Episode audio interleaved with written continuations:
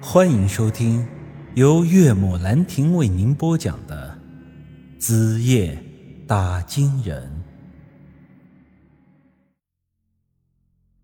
章鱼怪的位置在山脉的正下方，差不多也就是北扎草原的这个位置，而他的那些个触手，则是顺着两侧的山脉一直延伸了出去。两侧的最远处一直到达了金银山和梧桐岭的位置。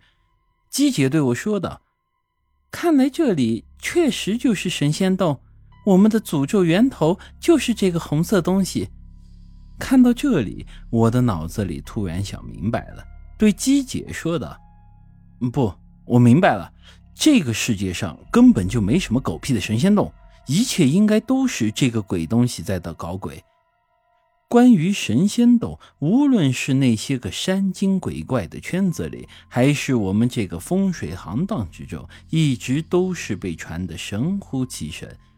有人说神仙洞就是长腿的，会跑，不然它的位置就不会这么难找了。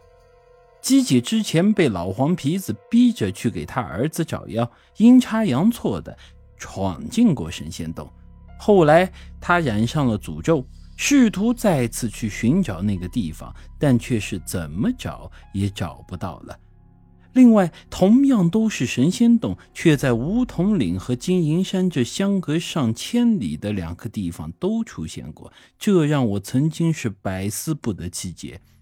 现在看来，所谓的神仙洞应该是这样的：这个红色章鱼怪本在北扎草原。但是他的那些个根须触手却是在地下延伸了上百公里的距离，在某些个特定条件下，这些根须就会钻出地面，形成所谓的神仙洞。神仙洞中的血果就是这些触手末端所长的果实。凡是进入过神仙洞、接触过这些根须触手的人，都会染上诅咒。之后啊，那种特定的条件消失了，这些触手也就缩回到了地下，神仙洞呢也就消失了。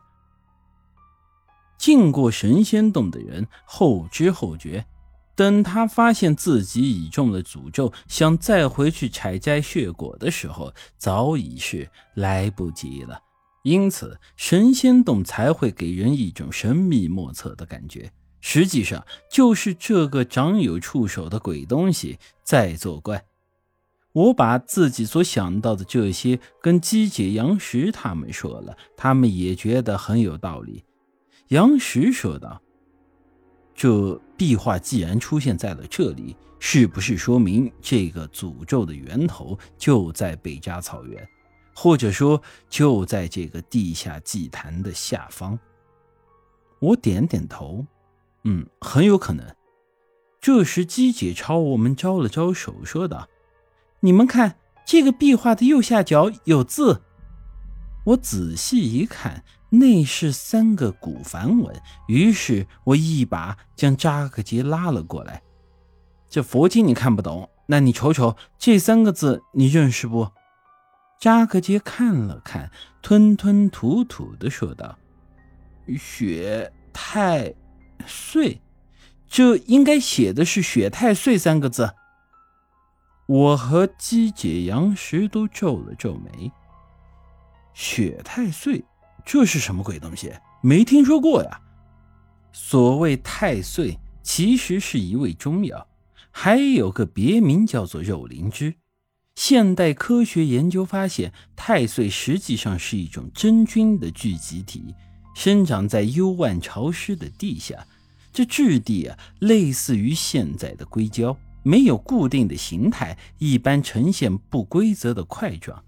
结合我们之前看到的那个阿修罗眼球，以及这个地下祭坛本身的作用，我们猜测这个名为雪太岁的东西，可能是和阿修罗有关。也就是说，诅咒的源头还得追溯到阿修罗的身上。我们虽有了这么大的发现，但依然是没有找到逃离这里的办法。正当郁闷的时候，这石窟的左侧石壁上突然传来了叮叮当当的响声。我们四人很是警惕地靠了过去，只听得这个声音是越来越大，好像是有什么东西在挖凿这个石壁。要知道，我们现在这个位置是在昔日里拉，而且还是几十米深的地下。这地方除了那些个铜头傀儡和无头尸，就没别的东西了。